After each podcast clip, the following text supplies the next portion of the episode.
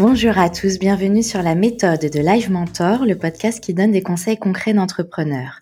Aujourd'hui, on va parler des systèmes. Vous savez, c'est tout ce qu'il faut mettre en place pour structurer son activité, pour déléguer des tâches, pour éviter de tout faire soi-même, donc en gros pour éviter de devenir fou quand on est entrepreneur. Et je suis ravie d'en parler avec Mathieu Stéphanie. Bonjour Mathieu. Salut Josiane, merci de m'inviter. Avec plaisir. Tu es le fondateur de Cosa Vostra, qui est un cabinet de conseil en innovation et une agence digitale. Tu animes le podcast Génération Do It Yourself qu'on ne saurait recommander à tous ceux qui nous écoutent. Et à côté de ça, tu investis dans plusieurs startups. Donc ça fait beaucoup d'activités en même temps. C'est impressionnant. Et pour parler des systèmes, on va commencer comme d'habitude par un cas pratique du livre La méthode Live Mentor. Alors c'est l'histoire de Violaine et Paul qui ont ouvert un restaurant à Arcachon, qui ont mis évidemment tout leur cœur et leur énergie là-dedans ils avaient recruté une serveuse qui est partie au bout de trois mois en leur disant qu'ils n'avaient pas mis en place de système de management efficace. Donc les pauvres, ils sont surmenés, n'arrivent pas à recruter quelqu'un d'autre et clairement, ils sont presque en burn-out. Euh, Mathieu, je me tourne vers toi avant de parler en détail de ton parcours. Qu'est-ce que tu conseillerais à Violaine et Paul pour sortir de cette situation? Bah, il faut en fait c'est un échec donc qu'ils ont vécu. Euh, et il faut euh, prendre cet échec comme une, une, une phase, euh, un, un, une, une, partie de leur parcours qui va les amener vers un succès. Euh, donc cette jeune serveuse, tu m'as dit, est partie, en tout cas cette personne qui travaille avec eux est partie parce qu'elle pensait qu'ils n'avaient pas mis en place suffisamment bien les, les, les systèmes pour l'accueillir, la manager, la, la, la, former euh, et ben qu'est-ce qu'on fait dans ces moments-là? On, on, prend du recul, éventuellement on prend le temps de lui reparler en se disant euh, j'ai probablement été mauvais, je vais je vais me mettre à l'écouter. Euh, et puis euh, je vais prendre un max d'enseignement de cette période. Donc euh, bah, typiquement nous à un moment chez Cosa Vostra on était très mauvais sur l'onboarding des collaborateurs. Et donc nos collaborateurs ils arrivaient au bureau euh, bah, ils n'avaient pas forcément leur boîte mail, ils avaient même pas forcément, c'est pas arrivé souvent, ça je fais quand même attention, hein, mais quand ça arrive une fois, faut pas que ça arrive douze fois. Ils n'avaient pas forcément d'ordinateur, ils n'avaient pas forcément de voilà, et donc on voyait un peu bah, toutes ces startups ou euh, tous ces grands groupes où les gens arrivaient avec leur ordi, leur carte de visite, etc. Après tu peux te dire il y a pire que moi, hein. je, je, vois des grands groupes où on me dit j'ai mis trois semaines à avoir mon adresse email, bon et pendant trois semaines j'ai pas pu bosser des boîtes du CAC 40, tu vois ça arrive, mais nous on, ah on doit être excellent, donc qu'est-ce que tu fais? Bah tu te dis le prochain qui arrive, je veux qu'il ait signé son contrat au plus tard dix jours avant d'arriver dans nos locaux. Je veux qu'il y ait un ordinateur neuf. Je veux qu'il y ait euh, des cartes de visite. Je veux que tout soit nickel, bien rangé, etc. Qu'il ait son bureau, qu'il arrive et qu'il se dise waouh, c'est bien quand j'arrive ici. Et donc ben comme ça, t'évolues et puis après ben, ça c'est juste la première phase. Après il y a le suivi, le management. Qu'est-ce que tu fais après un jour? Qu'est-ce que tu fais après une semaine? Qu'est-ce que nous on a un grand document. On leur fait lire le document quand ils arrivent, qui leur explique des choses. Il y a 20 euh, minutes d'audio, de, de, podcast que j'ai enregistré pour euh, expliquer nos valeurs, qui on était, etc., etc. Il y a toute une liste de choses qui expliquent euh, des choses très importantes, fondamentales, et des choses potentiellement qui peuvent paraître plus anecdotiques, mais ben, quand tu es au bureau, ben euh, par exemple, c'est comme chez toi, tu mets tes affaires dans le lave-vaisselle et tu les laisses pas traîner pour éviter que les autres euh, les rangent pour toi ou que euh, les personnes qui font le ménage le fassent pour toi parce qu'on est des grandes personnes responsables et qu'on entretient ce bureau. Donc tu vois, tout ça en fait, c'est des apprentissages que j'ai eu grâce à des tas d'échecs comme ils ont vécu. ça fait partie du jeu. faut juste pas se décourager, jamais se décourager. C'est le c'est le propre de l'entrepreneur. Oui, donc en fait, tu dis qu'il faut mettre en place des process à toutes les étapes pour éviter justement ce, genre de situation. Alors, moi, ça m'intéresse parce que quand même, tu diriges une agence, euh, tu as d'autres boîtes en parallèle, tu animes le podcast Génération Do It Yourself. Comment tu fais pour jongler entre tes différentes activités? Est-ce que c'est naturel pour toi de le faire? Ou est-ce qu'il a fallu un temps d'adaptation? J'anime aussi un podcast qui s'appelle La Martingale. J'ai trois enfants euh, et euh, dont euh, je rentre fêter l'anniversaire de mon euh, petit dernier de deux ans ce midi avec un McDonald's sous, le, sous les bras. et voilà. Et en fait, il faut prendre ça aussi un peu avec du recul et, et, et c'est exactement ce que je disais là aussi. C'est moi j'aime beaucoup cette approche un peu du, du, du chaos créatif. Euh, euh, dont on a parlé euh, sur mon podcast à plusieurs reprises euh, récemment, je crois, avec le fondateur de, de Malte, Vincent Huguet. Et en fait, il faut souvent passer par un, un, des phases de chaos, voire presque tout le temps, pour ben, organisé. C'est pour ça que tu vois cette, ces espèces de phrases euh, euh, un peu toutes clichés du type euh, je crois pas aux échecs, je crois aux apprentissages, etc. Bon bah c'est peut-être cliché, mais c'est complètement vrai quoi. Donc il y a un moment en fait, ben à chaque étape, tu fais des tu fais des erreurs et ces erreurs, le, le, principe c'est d'essayer de les reproduire le moins possible. et donc du coup ben c'est toujours ça. Euh, faut, faut être capable de processiser certaines choses. Faut être capable de processiser. Ça veut pas dire alourdir. Hein. Et, c'est très dur de processiser sans alourdir. C'est quelque chose euh, euh, qui est une sorte d'obsession pour moi parce que je prends l'exemple de mon podcast Génération Do It Yourself. À l'origine, je le faisais pendant 18 mois tout seul, entièrement. En, on va dire, l'idée c'était que ça me prenne une demi-journée maximum par semaine qui était en plus de mon temps de travail, euh, voilà. Puis au, fur et à mesure, ben, à un moment le, le, podcast a grossi, et puis tu te dis je vais faire euh, une newsletter, et puis tu te dis je vais améliorer tel point, et puis il faudrait que je fasse aussi euh, tel compte Insta et tel truc, et puis finalement tu rajoutes, tu rajoutes, tu rajoutes, donc tu as besoin de quelqu'un, et puis tu rajoutes quelqu'un, puis qui ose pas valider des choses tout seul, et puis en fait il y a finalement quelqu'un d'autre, un créa, puis un éditeur, puis un machin, puis à la fin tu finis par un, un un podcast qui te prend l'équivalent de ce qu'on appelle un ETP, un équivalent temps plein, une personne full time. Euh, et là, ça devient euh, potentiellement complètement ridicule, sauf s'il te rapporte beaucoup. Bon, en l'occurrence, celui-ci euh, est, un, est un, bon retour sur investissement, mais même avec ça, c'est pas la peine de faire exploser ton temps de travail et de te dire voilà. Alors typiquement, je prends l'exemple de mon podcast. mais c'est aussi pareil, je viendrai éventuellement sur le management après, sur Cosa Vostra. Eh bien, ce podcast, aujourd'hui, on l'a hyper processisé. J'ai un certain nombre de personnes qui travaillent dessus, qui ont des responsabilités, mais aussi beaucoup d'autonomie dans, dans, tout ce qu'ils font, euh, pour faire en sorte que tout soit cadré. Et on sait qu'au total, un épisode euh, reste toujours aux alentours d'une demi-journée, potentiellement un tout petit peu plus euh, de travail euh, au total, dont mon enregistrement qui dure quand même généralement deux heures, deux heures et demie. Donc ça veut dire qu'en plus, il y a maximum deux à trois heures de boulot en plus, euh, ce qui fait, ouais, tu vois, c'est quand je dis que c'est une grosse demi-journée pour le le pays des 35 heures, mais euh, euh, mais en l'occurrence, voilà, c'est peut-être cinq heures de boulot, cinq bonnes heures de boulot. Bon, et comment on fait ça? Ben moi, j'ai pris le choix, par exemple, de pas monter. Mon podcast ah, est livré en intégralité et depuis le début.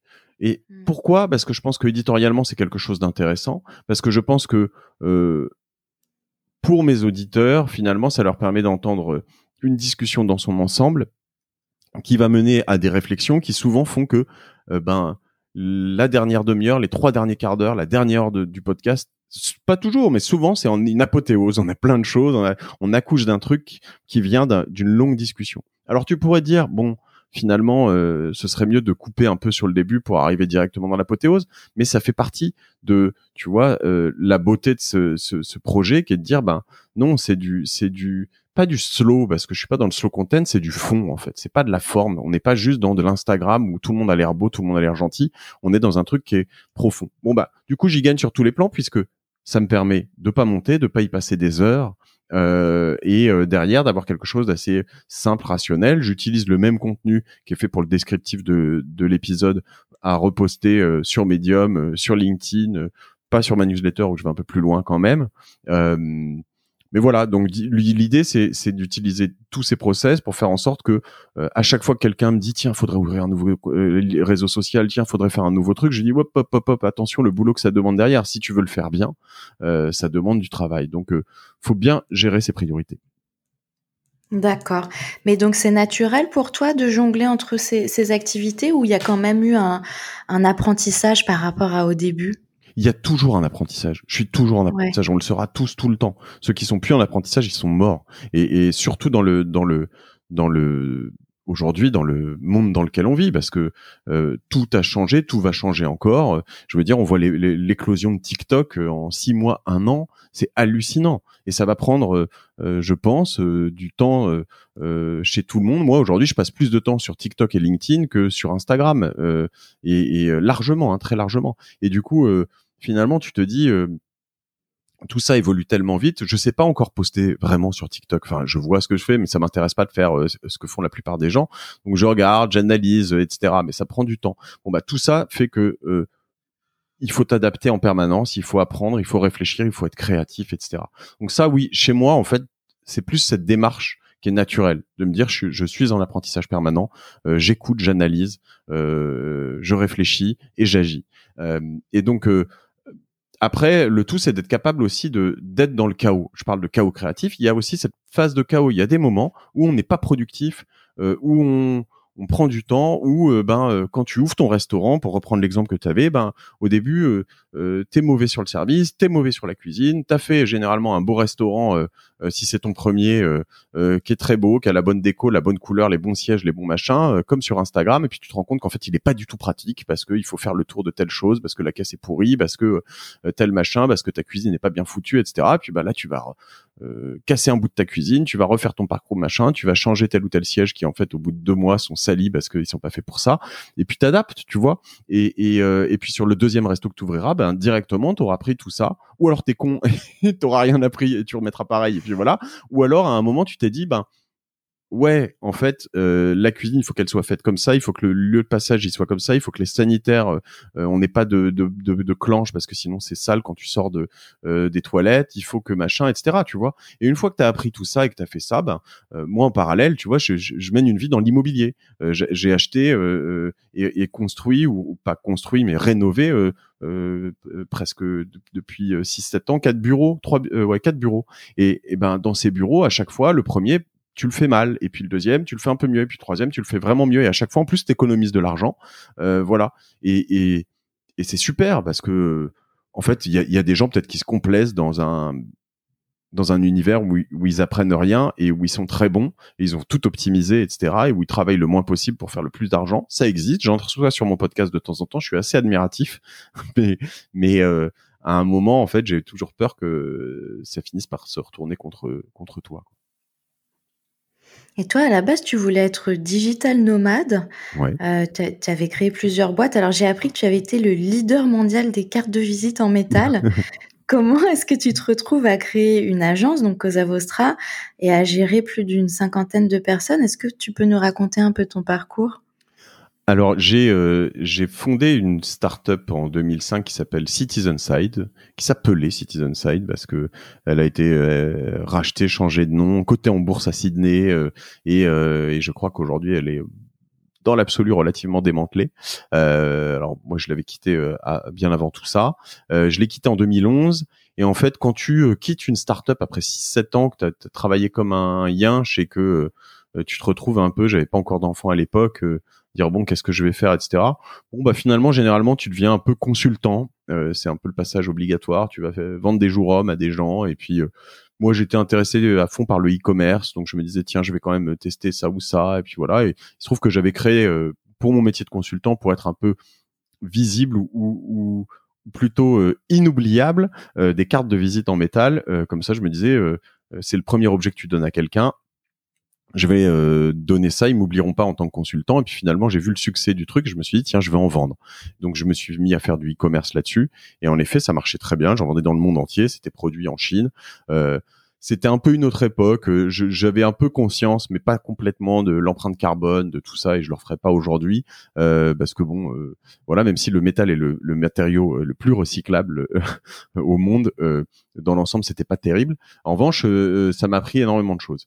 Et en parallèle de tout ça, donc je faisais des missions de conseil pour pas mal de monde, et puis comme je suis dans le digital depuis toujours, bah tu te retrouves à avoir quelqu'un qui dit tiens tu peux me faire un site internet alors moi je sais faire un site internet c'est-à-dire euh, le concevoir, euh, te dire pourquoi tu le fais, comment tu vas le faire, sur quel techno. Mais je suis ni dev ni créa, euh, et donc bah, je sais faire un site qui est bien fait, un site qui devrait ou qui va avoir du succès, mais je sais pas. forcément le, le, faire avec mes petites mains. Et donc du coup, ben tu vas prendre un freelance, et puis tu vas faire bosser ton frère qui est dev, et puis tu vas faire machin, et puis au bout d'un moment, tu te mets à faire 100, 200, 300 000 euros de chiffre d'affaires comme ça à faire des sites, à donner des conseils, à faire des choses comme ça. Et puis tu te rends compte en fait que bah, tu as cette sorte d'activité qui fait un peu de e-commerce, qui fait euh, du conseil, qui fait euh, euh, du dev, qui fait de la créa. Il n'y a pas d'employés, tu repayes pas mal de, de free, etc. Et puis à un moment, tu dis en fait, j'ai j'ai une sorte de cabinet de conseil, une agence digitale. bah tiens, on va on, va formaliser tout ça. Euh, donc j'ai proposé à certaines personnes avec qui je travaillais euh, ben, de rentrer euh, au capital. Et, puis on a, on a formé Cosa Vostra fin 2013. qui est devenue aujourd'hui une, agence qui compte. Hein. On travaille avec beaucoup de, de très grands comptes, de, on travaille avec Google, on travaille avec Microsoft, on travaille avec Taguer, on travaille avec des plus petites boîtes, des startups, on travaille avec Bonne Gueule, on travaille avec, je peux en citer plein, hein, et, on se marre bien. On édite des podcasts, on a fait de l'immobilier, on, a créé des startups. donc voilà, c'est une belle aventure qu'on a créée. tout ça en 6-7 ans, 7 ans maintenant. on a une filiale en, en Tunisie, on a une filiale en Angleterre, on a un bureau à Bordeaux. Euh, je crois que c'est un bon tour de mon parcours. Je pourrais rentrer dans le détail hein, pendant des heures si tu veux. Mais...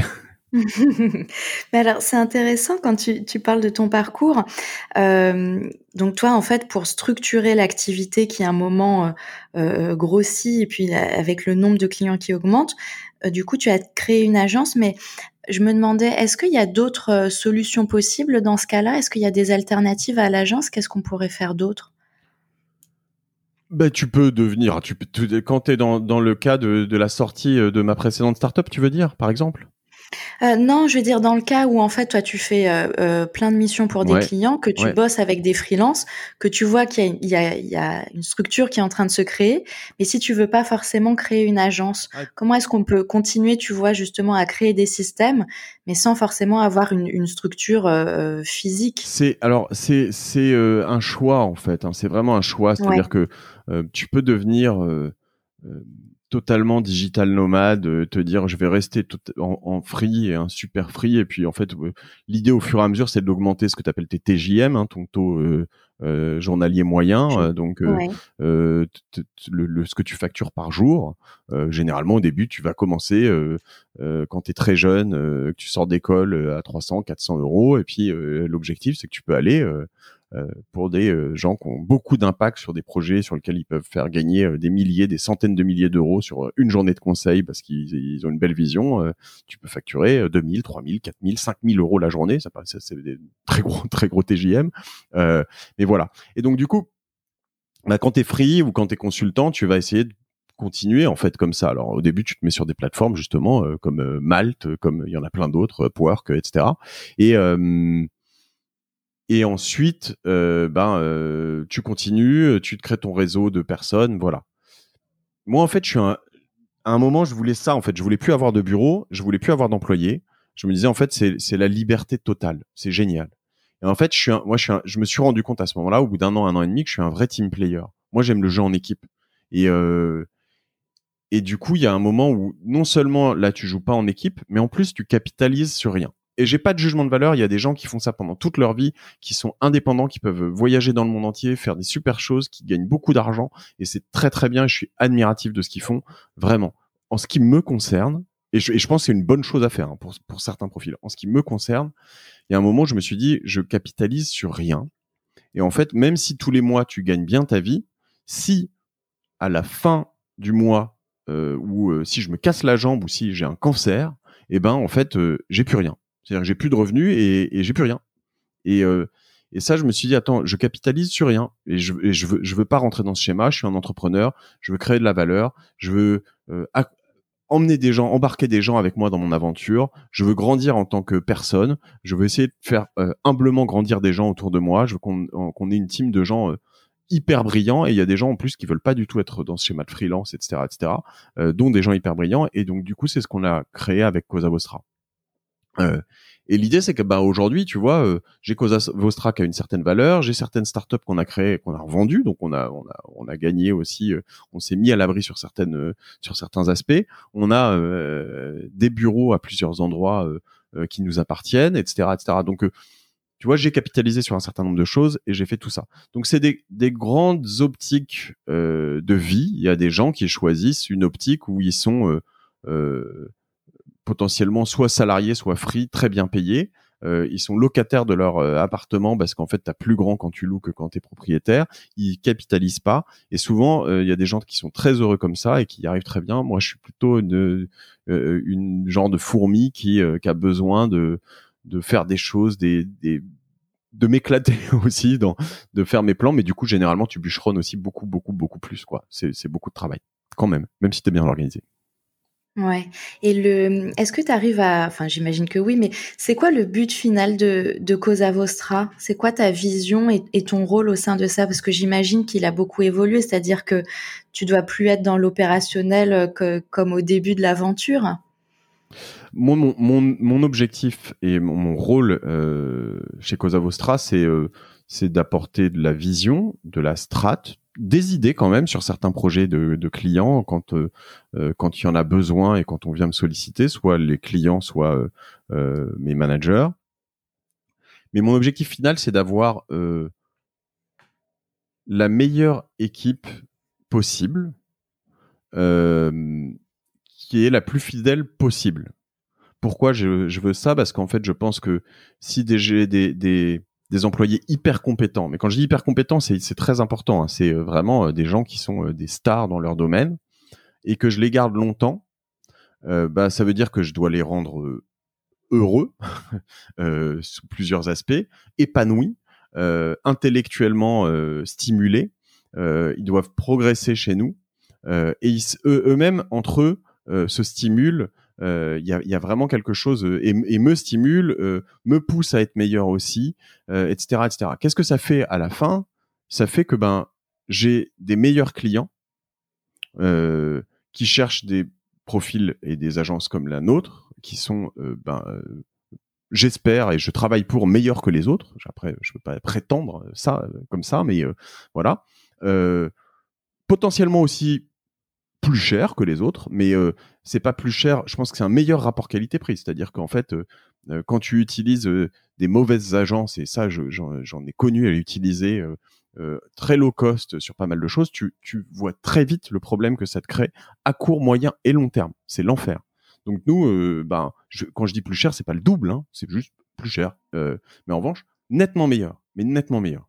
Et donc du coup, à la fin, ben, j'ai des clients qui sont presque tous, je peux pas dire 100%, mais c'est pareil, hein, comme mes employés, tous satisfaits et ils restent longtemps avec Cosa Vostra.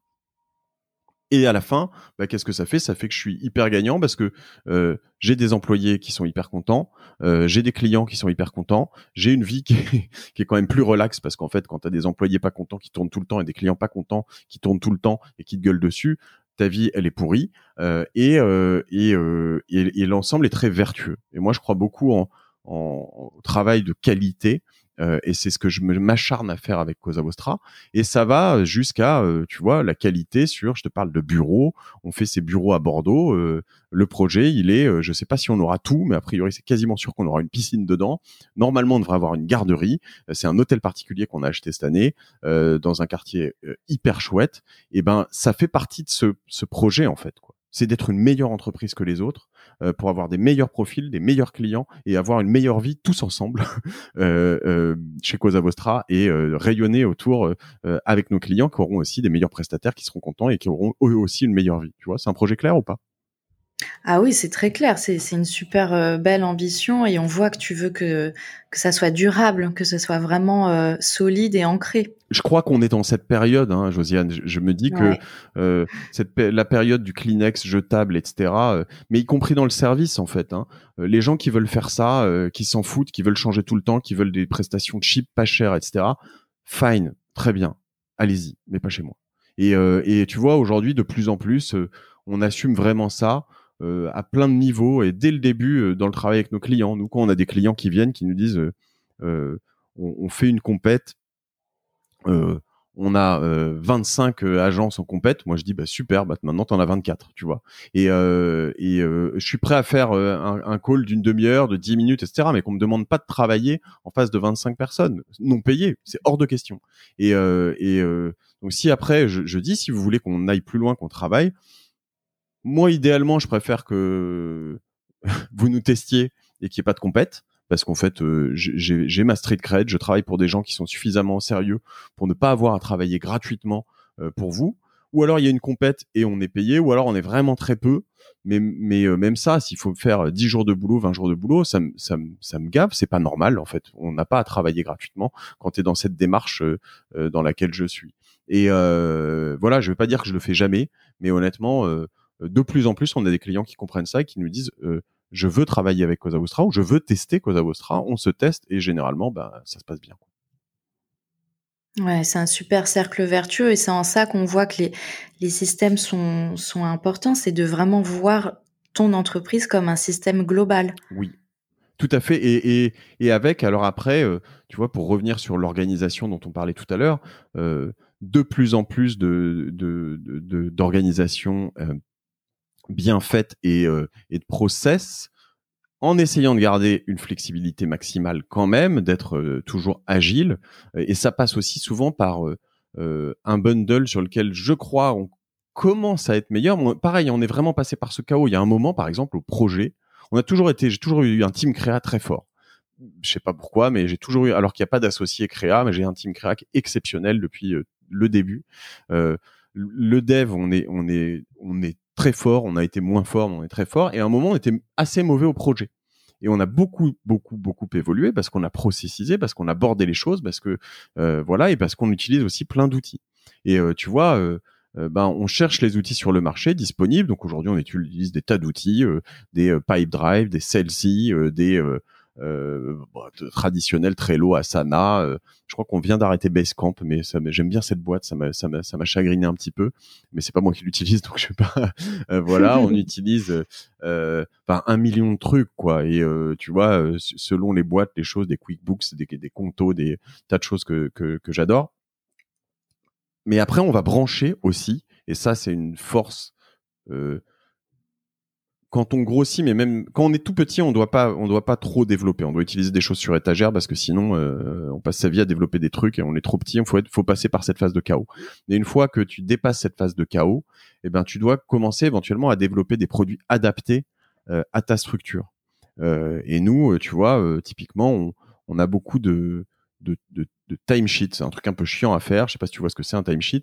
Euh, tu remplis le temps passé sur telle ou telle chose. Et aujourd'hui, on a, on a craqué le code du timesheet, mais de manière hallucinante, avec un truc qu'on a développé qui s'appelle timetime.co, qu'on vend, qu'on commence à vendre, euh, qui permet à tout le monde de, euh, selon ce qui est rentré dans leur agenda, selon un certain nombre de choses, ben, d'avoir un timesheet qui est pas pré-rempli, mais qui est quand même déjà bien, donc nettement moins relou à remplir. Et puis après, ben ça c'est branché à Celsi, qui est notre logiciel de facturation, qui fait que ben euh, on peut derrière, en fonction des timesheets de certains, facturer un certain nombre de choses à nos clients quasiment automatiquement. On n'a pas tout poussé à l'automatique aujourd'hui, mais on est surtout en semi-automatique. Puis après, une fois que la facture est établie, on a un logiciel qu'on a développé qui s'appelle trackpay.io et euh, qui euh, permet d'envoyer la facture au client et de faire le suivi euh, du délai de paiement pour diminuer le délai de paiement et suivre un peu tous nos clients, faire les relances automatiquement, etc., etc. Et celui-là, on le vend aussi. et tu vois, donc on est branché à un euh, et avant tout ça, avant euh, Time Time, il y a des Asana et des Trello. Euh, au début, quand on voit les clients et tout ça est branché un Pipe Drive pour suivre la vie des clients. et en fait, tout ça, ça fait qu'on a bah, une, machine de guerre qui est moins relou à utiliser pour tous les utilisateurs parce qu'on peut se concentrer sur le cœur du business, qu'est la créa, qu'est le dev, qu'est le conseil, euh, qu'est euh, le growth, le SEO, la création de contenu, le cœur de, créa le cœur de métier de chacun grâce à des outils qui permettent d'éviter de, perdre du temps sur les trucs relous, euh, enfin moi j'estime relous, qui sont euh, euh, de facturer, de remplir des timesheets et, et de bien gérer ta, relation client au niveau logiciel. Ouais, mais ça c'est un super système d'automatiser en fait des, des actions répétitives. D'ailleurs, est-ce que tu as des, des astuces pour gagner du temps? Enfin, comment tu gères ta productivité personnelle? Comment tu t'organises au quotidien? Alors, je passe par euh, ces phases de chaos créatif, toujours, euh, parce que euh, parce qu'en fait, ma productivité personnelle aujourd'hui, elle est très, elle est très entamée par mes podcasts, dans le sens où j'ai beaucoup de de, l'objectif de tous ces podcasts, c'est de créer aussi de, de l'inbound, donc des gens qui viennent vers nous, soit pour être recrutés parce qu'ils voient ce qu'on fait, et ils se disent tiens j'adhère à leurs valeurs et je voudrais bosser pour Cosa Vostra ou pour les startups de, de, de notre startup studio qui, qui va s'appeler Pareto, on est en train de changer de nom, euh, ou pour, enfin voilà. Et du coup j'ai beaucoup de sollicitations et, euh, et c'est très dur à gérer parce que moi je suis, euh, j'espère, j'essaye en tout cas d'être quelqu'un de euh, sympathique euh, et aussi dans le bon sens du terme opportuniste et aussi euh, voilà. Mais en fait euh, j'arrive pas à gérer vraiment bien tout ça. Donc euh, au niveau perso déjà je me fais accompagner, c'est-à-dire j'ai une, une, personne qui travaille avec moi, qui est ma productrice sur Génération Do It Yourself, et qui m'aide à gérer un peu l'entrant sur tout ça. Et pareil, au niveau de Cosa Vostra, on a un certain nombre de choses où au lieu de donner mon email perso, je vais plutôt donner gdiy@cosavostra.com ou tu vois des choses comme ça pour qu'il y ait plusieurs personnes qui soient capables de gérer l'entrant et me faire intervenir quand il y a vraiment besoin de moi, tu vois. Donc tout ça, ça se fait par une processisation, des pipe drive, différentes choses. On va on va tester ah ce terme, cette boîte m'est sortie. J'allais dire Integromat, mais non, ça on le fait déjà. une boîte qui fait des chats, que tu vois de quoi je parle. Bon, ça va me revenir. Ça va te revenir, ouais. pas de et, euh, et, donc voilà, et on essaye de bien orienter tout ça. Après, moi, j'ai euh, donc une organisation perso-pro qui est euh, importante, donc j'ai des blocs temps, beaucoup de blocs temps. Donc typiquement, je prends mes enregistrements de podcast autant que possible quand c'est pas des, enfin, des gens qui, qui, qui peuvent me l'imposer ou voilà, autant que possible, c'est le mercredi matin à 9h ou le jeudi matin à 9h et euh, mon temps alloué au podcast est euh, deux blocs temps de 2h30, 3h le euh, mardi et le jeudi. Et si jamais j'ai un, des deux qui, qui, saute, parce que voilà, je le, je le réattribue à autre chose. Le lundi matin, c'est pas mal de rendez-vous internes à Cosa Vostra, une, conférence avec tout le monde d'abord, puis avec le business, puis avec le contenu, etc. On enchaîne un peu pour organiser la semaine. Euh, le je sais pas le mardi soir j'ai un cours de piscine euh, euh dans lequel euh, personne peut me mettre de rendez-vous euh, jamais à partir de 7 heures le mardi soir parce que je nage le enfin tu vois je peux te citer tout ça. Mon, mon agenda a déjà des tas de blocs temps qui sont pris. Donc tout ça est indéboulonnable sauf exception. Si Emmanuel Macron veut que j'aille enregistrer euh, Génération Do It Yourself pendant mon cours de piscine, j'y réfléchirai peut-être. Euh, et donc, je crois que tu rêves en plus d'avoir un, président, non, sur ton podcast. Oui, oui j'aimerais avoir un président, mais pas forcément un président en exercice. Je trouve ça aussi assez sympa d'avoir quelqu'un qui est sorti, donc un Hollande, un Sarko, ce serait drôle. Euh, mais bon, je refuserai pas. Euh, mais même Donald Trump, j'y réfléchirai quand même. Hein, ça, pourrait être assez drôle. Euh, donc voilà. Euh, donc ça, c'est vraiment en termes d'orga quelque chose d'important. Et puis après, j'ai voilà, tu vois, moi j'ai des contraintes qui sont des bonnes contraintes, c'est-à-dire que bah, le matin à 8h30, je pose mes enfants à l'école. Donc de toute façon, du moment où ils se réveillent à peu près jusqu'au moment où je les pose à l'école, bah, il y a une heure et demie, de, de 6h30, 7h à, 8h30 où ben euh, je, je suis avec eux et je fais rien d'autre. Éventuellement, je mets un peu de radio euh, pour écouter euh, la matinale d'Inter. C'est mon petit mon petit moment avec les médias traditionnels de la journée. mais voilà, je passe un moment avec eux. Le soir, c'est pas systématique. je dirais c'est à peu près en semaine, un soir sur deux ou deux soirs sur trois. donc du coup, c'est vraiment un moment là privilégié dans lequel là on peut, enfin voilà, je fais je fais rien d'autre. Et puis euh, après, il faut garder ces moments. Euh, S'il y a un moment important pour moi, très important pour moi, euh, sont les déjeuners. Euh, je déjeune tous les jours euh, dehors avec des clients. Alors en cette période post-confinement ou confinement, ça a été plus compliqué, mais quand ça m'arrive d'avoir un déjeuner planté, etc., éventuellement, j'ai pris une nouvelle après le passage d'Anthony Bourbon de feed, j'ai pris une nouvelle euh, euh, approche qui est de dire bon bah du coup comme je déjeune pas, euh, je mange un feed devant mon ordi et je gagne une heure et demie de boulot efficace pour gérer mes mails et tout ça.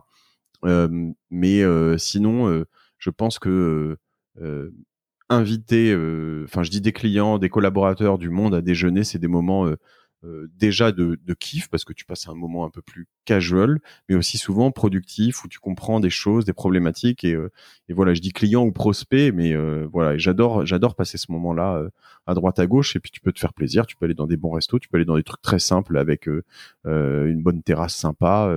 mais voilà, donc ça c'est un, autre point d'organisation, c'est que idéalement j'ai 5 déj par semaine productifs, travail.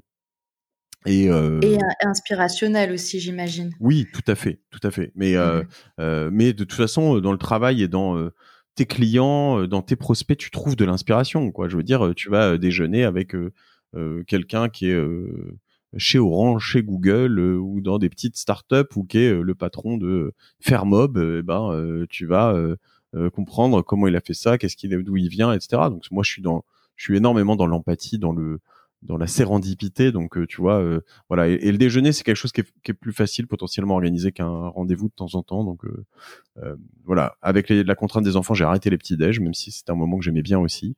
Ça reviendra quand ils seront plus grands, probablement. voilà, ça sur plus sur l'organisation de l'emploi du temps et après sur les outils que j'utilise.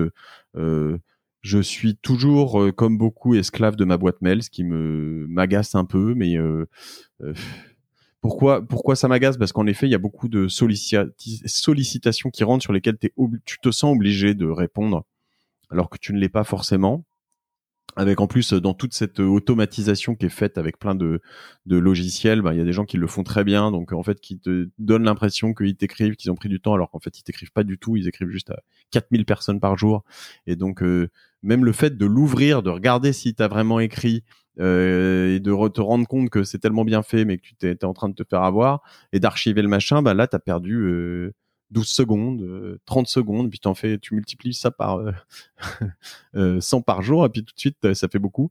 et puis après, il y a d'autres gens, bah, euh, qui t'écrivent et à qui t'as envie de répondre, à qui t'as pas le temps parce qu'en fait t'as des clients qui euh, bah, doivent être prioritaires, puis t'as des enfants qui doivent être prioritaires devant tes clients, et puis t'as une femme et puis t'as des choses comme ça, donc des gens comme ça, pardon.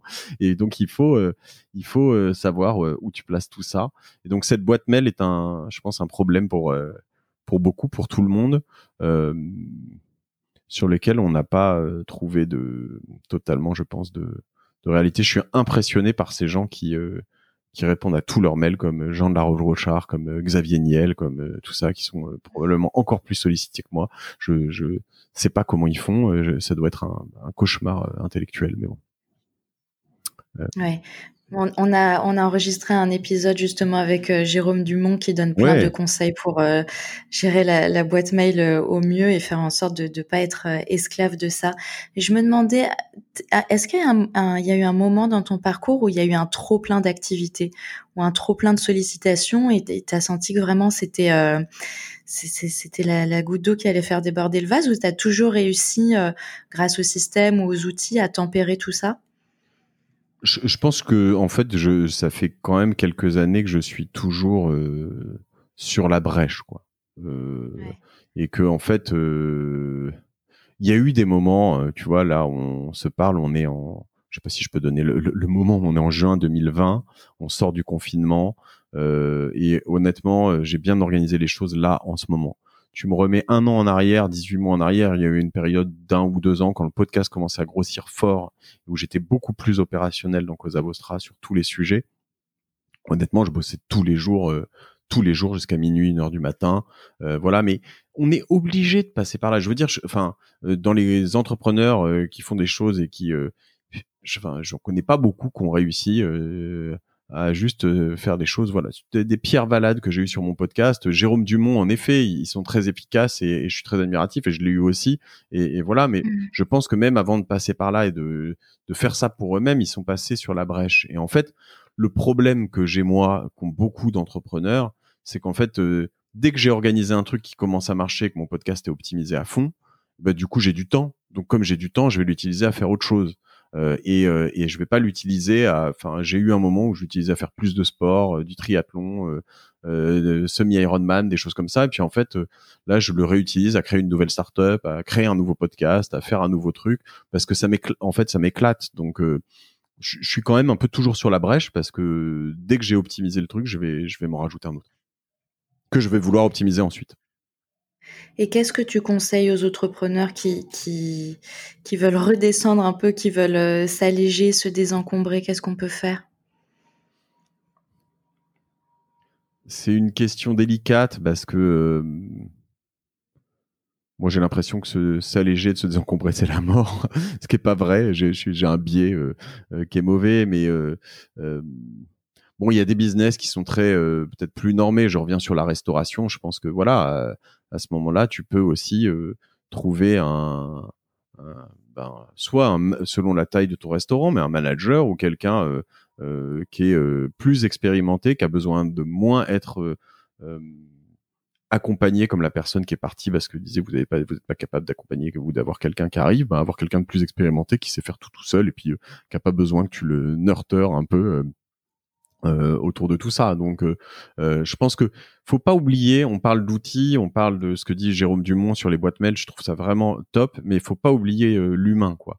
Et, et mmh l'humain dans l'organisation et dans l'optimisation, c'est hyper important. Euh, après, il y a différentes sortes d'humains. Nous, on a un directeur financier externalisé qui est pas mon directeur financier full time parce que je suis trop petit encore pour avoir un, directeur financier full time. Ça coûte cher et, euh, et voilà. Et ben, euh, il est, il fait un jour par semaine.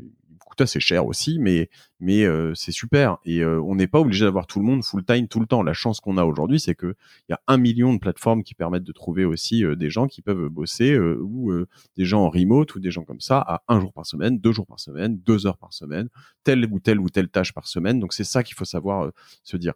Et aussi souvent quand on est dans la position dont tu me parles à, l'instant de vouloir euh, faire moins, etc., etc., souvent, on est dans cette position bah, et on se dit, on, se plaint et on n'est pas content parce qu'en fait, on fait plein de choses qu'on n'aime pas.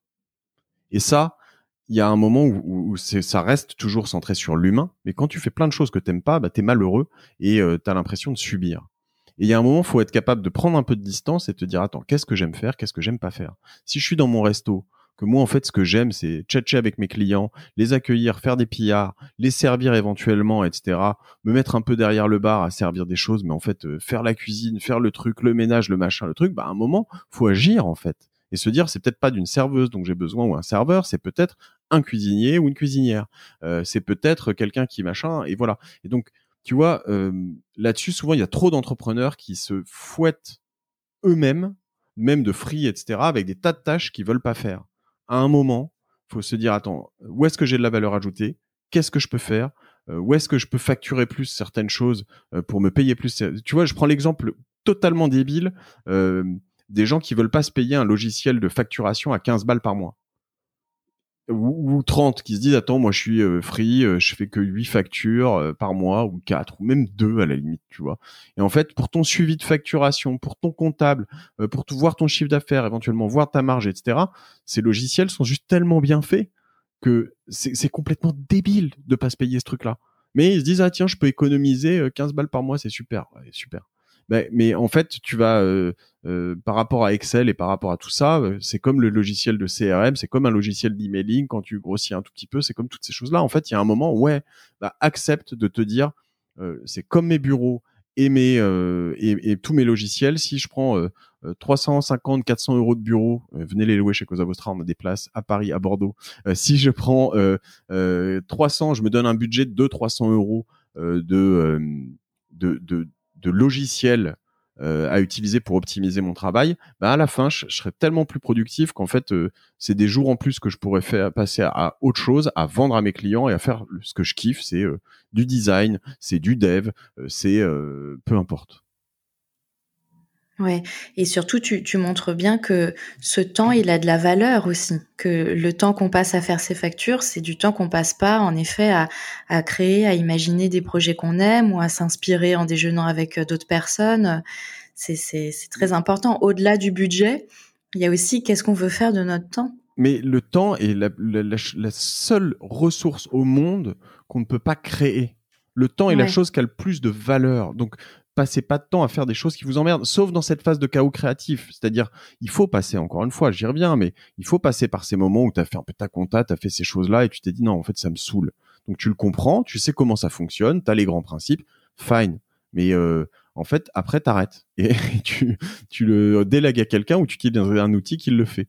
Et, euh, et, et, puis, euh, tu trouves le plus efficace et puis, euh, au fur et à mesure, t'évolues. Et, et, le temps, ça, ça, ça ne s'achète pas. Même les, même Warren Buffett, euh, Steve Jobs et, ces gens ne peuvent pas acheter de temps.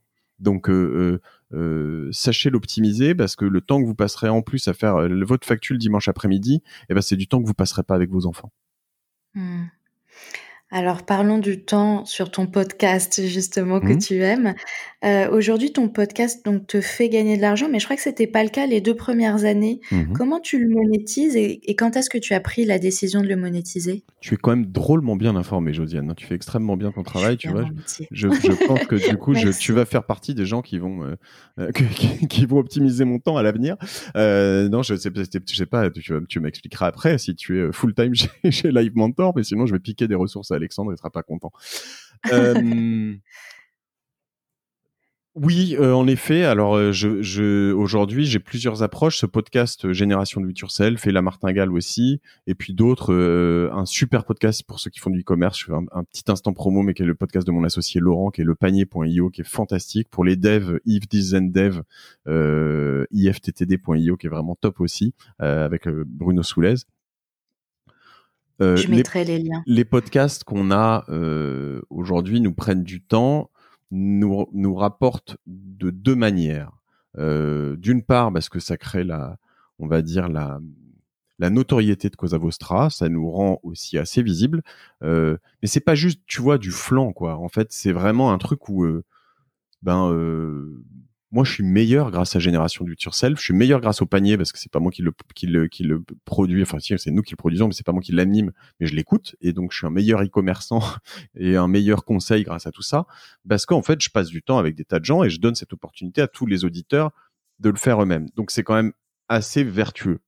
Euh, donc on est visible et donc euh, tu vois si j'avais pas de génération du Turcel, je serais probablement pas en train d'enregistrer avec toi là maintenant, euh, même si je faisais aussi bien mon job sur Cosa Vostra. Donc c'est vraiment une opportunité fantastique. Donc ça, ça nous rapporte du business en inbound, donc de gens qui viennent vers nous en se disant je veux bosser avec cette boîte parce qu'elle correspond à mes valeurs, parce qu'elle correspond à tout ça. Et si Mathieu, ce qu'il a raconté tout à l'heure sur ses employés et ses clients, il dit vrai, eh ben j'ai envie de tester eh ben testez, vous verrez que je dis vrai.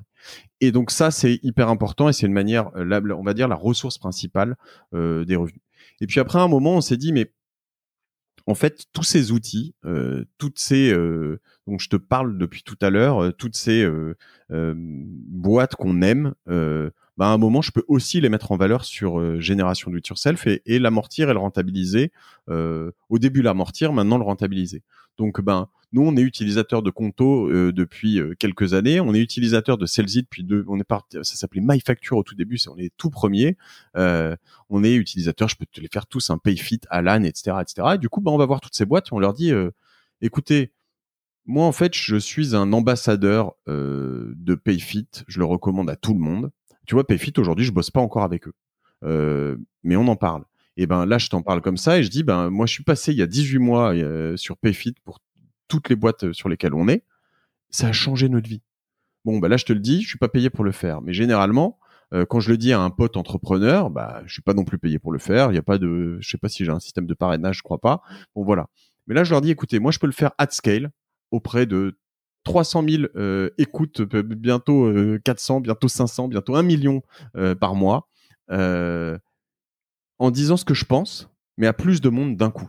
Mais pour faire ça, faut me payer parce que c'est du travail pour moi, euh, c'est une portée importante, euh, c'est une bonne chose pour vous. Donc si j'ai euh, un très gros concurrent de Payfit qui fait notamment un truc pourri, qui vient me voir et qui me dit ben j'aimerais bien faire ça sur génération do it yourself, a priori je lui dirais non. Parce qu'en fait, j'ai envie de promouvoir des choses. C'est vraiment de l'amplification de bouche à oreille, tu vois. Et donc du coup, ben, en faisant, en mettant ça en avant, ce qu'on appelle du host read, donc c'est le, le, le host, donc le, l'animateur du podcast qui va lire un message qu'il a écrit lui-même, euh, validé avec le, partenaire, le sponsor, eh ben, on va pousser de ces choses-là. Et ça, c'est quelque chose qui permet de, de, bien vivre d'un podcast parce que c'est très vertueux aussi, une fois de plus. C'est pas quelque chose qui est euh, une pub pour euh, n'importe qui en programmatique où je dirais, tiens, je vais faire les promos Lidl de, cette semaine sur les aspirateurs euh, concurrente Dyson, tu vois, euh, parce que ça, ça a aucune pertinence sur mon podcast. Euh, donc du coup, tout ça, ça fait qu'on vend des CPM, ce que tu appelles des coûts pour 1000, à 85 euros pour 1000 écoutes.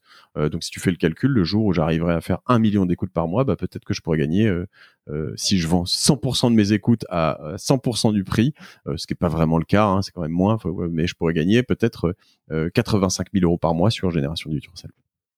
Ce qui est pas mal. Ce qui est pas mal, ouais. Mais c'est très intéressant ce que tu dis dans le fait de lancer un podcast euh, qui anime en fait un cercle vertueux, c'est-à-dire que toi, non seulement tu t'améliores et tu t'épanouis à, faire ça, donc on est dans l'inspiration. En même temps, j'imagine que ça te fait rencontrer des personnes euh, extraordinaires, peut-être avec lesquelles tu peux travailler ensuite. D'un autre côté, euh, tu as des auditeurs qui connaissent comme ça Cosa Vostra, donc en fait, ça crée vraiment un, cercle vertueux pour tout le monde. C'est fantastique. Et, ouais, et, même pour mes auditeurs, parce que normalement le contenu que je leur propose, alors d'ailleurs dire, s'ils l'aiment pas, il y a des épisodes qu'ils aimeront moins que d'autres et, et, c'est très bien et c'est normal, c'est la vie, c'est comme ça. Et même moi, il y a des épisodes que j'aime moins que d'autres, même si je j'ai tendance à, toujours préférer le dernier épisode euh, à ceux d'avant. J'exagère, mais euh, voilà, il y a, il y a, euh, il y a un peu de ça. En revanche, normalement, à chaque épisode, je m'acharne et mon, mon obsession, c'est d'avoir des tas d'apprentissages. Quand tu sors de chaque épisode, c'est un bout de master que tu n'auras pas euh, fait ces dernières années parce que tu es sorti d'école il y a, même, deux ans ou même trois ans, ou des choses que tu apprendrais même pas en master parce que de toute façon, c'est tellement des pointures que, euh, en fait, euh, quand je sors un épisode, je sais pas, avec le, patron de peu importe, hein, mais de avec Pierre Kosciusko-Morizet ou avec euh, euh, là je suis sur Everroad sur du fret. Tu te dis bah le fret moi ça m'intéresse pas etc. Cet, épisode est tellement plein d'enrichissement. Il a passé quelques années chez euh, euh Rocket Internet. Il t'explique comment la lessiveuse dans laquelle il était, tout ce qu'il a appris etc. C'est c'est deux heures de, de, de ouf tu vois. Donc voilà. Donc tu sors de ça avec beaucoup d'apprentissage. En plus, je leur propose des outils qui sont du bouche à oreille et pas trop relous. Donc euh, euh encore une fois, c'est pas des, pubs et annonces relous. Et puis si t'es pas content, c'est pareil. Hein, comme dans le contenu, bah tu peux le, passer. Euh, et euh, et, et, à la fin, euh, c'est gratuit euh, et euh, c'est sympa. et ils peuvent rentrer en contact avec moi, ils peuvent rentrer en contact avec mes invités, ce que mes invités souvent adorent, c'est-à-dire qu'ils ont beaucoup de, bah, alors pas tous d'ailleurs, enfin, enfin, je vais pas dire qu'ils aiment pas les autres, mais peut-être qu'ils répondent moins, mais il y en a beaucoup qui me disent c'est super, je suis rentré, j'ai rencontré plein de monde après ton passage de podcast, c'est hallucinant, etc. Et je trouve ça super, quoi. Et donc voilà, il y a, je, je vois pas trop de, il y a, le seul point, point négatif que je pourrais voir, c'est euh, que ça m'a pris un moment un peu trop, en effet, comme je te le disais, il y a un an, un peu trop de boulot, un peu trop d'attention, euh, euh une sorte d'obsession pour perfectionner le truc. Euh, et puis aussi un côté égo qui est très dur à, à gérer parce que en fait, tu te, quand tu es visible comme ça, tu as des gens qui te, qui te collent des targets publics et euh, au bout d'un moment, tu les, tu, bon, ça, ça, te glisse dessus, tu deviens stoïque, mais euh, les premières fois, euh, quand tu te prends une ou deux grosses targets, tu te dis bon, euh, je... pourquoi il dit ça Lui, je le connais même pas. Euh, je, je, mais, de, de, pourquoi tu dis que je suis un gros con Je sais pas quoi. Je, t'emmerde. et puis voilà. Donc il y a un petit peu un passage où, ouais, bon. Mais, ça, c'est encore un des trucs que je travaille. bon. Évitez, hein, si vous êtes encore là à ce moment du podcast, de me, traiter de connard sur Internet, parce que je, le vis mal. le message est passé. Alors, euh, j'enchaîne sur les, dernières questions de l'épisode. Est-ce que tu peux me raconter un échec dans ton parcours d'entrepreneur et me dire ce qu'il t'a apporté? Je vais, je vais te faire une réponse traditionnelle où là, il y en a eu plein. Euh, mais en fait, c'est vrai, hein, mon parcours est jalonné d'échecs. quoi. Euh, et c'est quotidien. Alors, faudrait que je te retrouve le plus récent, le plus retentissant, le plus. Euh,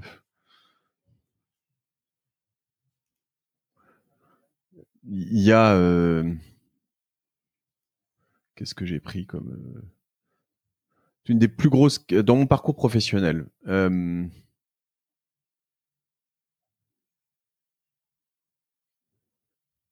En fait, tu vois, j'ai tous ces tout petits échecs quotidiens de pas réussir à, je sais pas moi, avoir tel ou tel invité sur ce podcast, à pas convaincre tel client de venir chez Cosa Vostra, à pas euh, convaincre tel collaborateur de venir euh, euh, dans telle chose, à pas racheter, réussir à racheter tel bureau.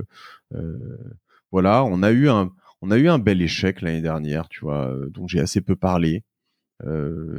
On, a pris une participation majoritaire après avoir créé pas mal de boîtes, vendu quand même des, très très belles sorties, etc on a pris, moi je, je, m'intéresse depuis longtemps à tout ce qui est fusion acquisition et on a racheté une boîte. Euh, euh, je vais pas rentrer trop dans les détails d'ailleurs parce que je pourrais froisser certaines personnes et c'est pas mon objectif. Mais euh, on n'a pas bien étudié le truc, on n'avait pas forcément un très bon fit euh, finalement. Euh, euh, d'un côté comme de l'autre, hein. j'ai pas de reproche à faire à la, mais avec l'entrepreneur avec qui on, on, on a fait ce rachat, euh, on avait une vision euh, pour la boîte qu'on n'a pas réussi à implémenter, donc on a on est resté un peu trop dans l'inertie.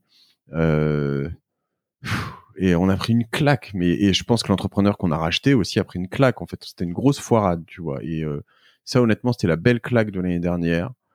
J'en ai encore jamais parlé. Je pense que je suis encore en train de la digérer parce que du coup, tu vois, j'ai envie de faire de la fusion acquisition, de racheter des, d'intégrer des boîtes et, et c'est un truc qui me taquine. Et là, le premier truc, on prend un gros tampon ça coûte cher, hein. on perd des centaines de milliers d'euros, euh, ce qui pour, euh, tu vois, une boîte auto-financée depuis le début, comme euh, ce qu'on a fait avec mes associés, c'est compliqué, on va le payer pendant des années. Waouh, tu vois, et la question, c'est qu'est-ce que j'en ai tiré C'est qu'il va falloir le refaire, que j'espère que je prendrai pas un tampon, parce que c'était un tampon qui coûte vraiment, vraiment cher, et qu'à un moment, tu peux pas tous les assumer. Euh, mais ça, ça fait mal euh, parce qu'on est dans une bonne dynamique depuis longtemps, parce qu'on a gagné beaucoup de choses et parce que voilà. Et tu, on s'est dit bon, euh, win some, lose some, quoi. Bah celle-là, c'était une, une perte euh, par la grande porte, euh, mais une perte, quoi. Voilà. Et qu'est-ce que tu te dis dans les moments difficiles, justement? Je me dis que je me dis que mes parents vont bien, je me dis que mes enfants vont bien, je me dis que j'ai une bonne santé, je me dis que je vais euh, euh, sauver euh, mes employés, je me dis que je crée des emplois, je me dis que je suis pas une mauvaise personne, et je me dis que je vais essayer de bien dormir, d'aller courir, et et que demain, ben, je vais me remettre en mode chaos créatif, je vais construire quelque chose, et que et que c'est pas la fin du monde. Euh, voilà, je pense que je suis, euh, en fait, je suis prêt à tout perdre. C'est pas très grave. C'est que euh, voilà, c'est c'est pas c'est pas l'ordi, la voiture ou l'appart que t'as qui te rend heureux quoi. C'est c'est le fait d'aller de l'avant et d'avoir un projet, puis un autre projet, puis un autre projet. C'est pour ça que je suis pas trop dans cette démarche de me dire quand je te dis tout optimiser pour rien faire, c'est la mort. Je, je le pense assez sincèrement. Mmh. Et quel est l'entrepreneur qui t'inspire le plus? Wow, voilà, le dernier qui est passé sur mon, le dernier qui est passé sur mon podcast, euh, j'en ai 850. Euh. Non, c'est très compliqué. J'ai, euh, tu vois, dans cette approche, il y a des gens moins connus que d'autres, pourtant connus, pourtant monstrueux, mais je prends un type comme qui est devenu presque un proche. En tout cas, on se parle beaucoup, euh, on s'apprécie mutuellement, euh, etc. Mais un type comme Olivier Goua de, October, qui avait monté un, deux, trois aventures auparavant. Euh, voilà, je pense que c'est un Pierre-Édouard Sterrin, Smartbox, c'est des gens. après, pas toujours, je sais pas, Jean-David Bénichou que j'ai eu aussi, des gens fantastiques. Mais je, peux aussi citer dans des plus jeunes, Carole Juge euh, de June ou, Maël Chassard euh, sur l'Uni, tu vois, enfin des gens que j'ai reçus qui sont euh, mais honnêtement, j'ai, enfin, tous, tu vois, ils me reviennent tous à l'esprit de... Je, je, sors pas les plus gros parce qu'ils sont impressionnants. Déjà qu'Antoine Grandjean des Marc Simoncini, on les a entendus partout, mais je prends euh, Riyad Alimi, je prends d'autres personnes comme Ty Chris qui sortent de nulle part, qui font des choses incroyables. Enfin, c'est très compliqué, hein, tu vois, de, d'en sortir un seul. mais c'est c'est ces gens euh, qui te boostent. Je crois qu'il faut il faut éviter d'avoir un, un, en plus je pense c'est malsain d'avoir un seul euh, un seul maître à penser. Euh, il faut se créer soi-même. Quand on a un seul maître à penser, on, on, finit par être comme lui ou vouloir être trop comme lui ou elle. Euh, je pense qu'il faut il faut utiliser des petits bouts de chacun pour pour pour pour créer sa propre personnalité en, en allant chercher ce qu'on aime chez chacun. Ouais, je suis tout à fait d'accord avec, euh, avec ce que tu dis. Euh, j'ai une dernière question. Où est-ce qu'on peut, euh, diriger les les gens qui nous écoutent pour en savoir plus, sur toi? Bah, LinkedIn à fond, ça, c'est clair, euh, donc euh, linkedin.com slash in slash Stéphanie, S-T-E-F-A-N-I. Enfin, vous tapez mon nom, Mathieu Stéphanie, sur, sur euh, Google, vous trouverez. Évidemment, abonnez-vous à Génération It Yourself et à La Martingale. c'est deux super podcasts. Et, et Insta aussi. Alors, j'ai mon compte Matin Touch et mon compte Génération It Yourself. Je, c'est un tu vois, débat permanent. Est-ce que je les fusionne? C'est pas si simple de les fusionner, etc. Mais voilà. Euh, voilà, LinkedIn, c'est probablement euh, là où il se passe le plus. Puis j'invite tout le monde à, euh, commenter et liker et, partager sur LinkedIn parce que c'est ce qui fait remonter mes mes mes, mes posts dans l'algorithme. c'est c'est une manière gratuite et rapide de me de me de m'aider dans ma dans ma quête. Voilà. D'accord, bah je, mettrai tous les liens. Merci beaucoup Mathieu euh, d'avoir accepté l'invitation. Merci infiniment. Pardon, bravo à toi, hein, parce que c'est une pour être un, professionnel désormais, hein, je peux me qualifier de professionnel du podcast. Euh, eh bien, euh, eh ben c'est une interview bien préparée, rondement menée, et, bravo parce que c'est pas si simple. Je connais l'exercice et voilà. Merci beaucoup, c'est gentil, ça me fait très plaisir. Merci beaucoup. Et ben, j'en profite pour, euh, pour euh, évidemment euh, parler du livre La méthode Live Mentor écrit par Alexandre Dana, dont d'ailleurs tu as écrit la, la postface. voilà. On oui, j'ai eu cet honneur. Oui, oui, on se retrouve très prochainement. Pour le prochain épisode, le thème, ça sera comment entreprendre tout au long de sa vie. Voilà, n'hésitez pas à nous dire en commentaire euh, si l'épisode vous a, vous a plu et surtout comment est-ce que vous mettez en place des systèmes. Je vous souhaite une bonne journée à tous. À, bientôt. Au revoir. Au revoir.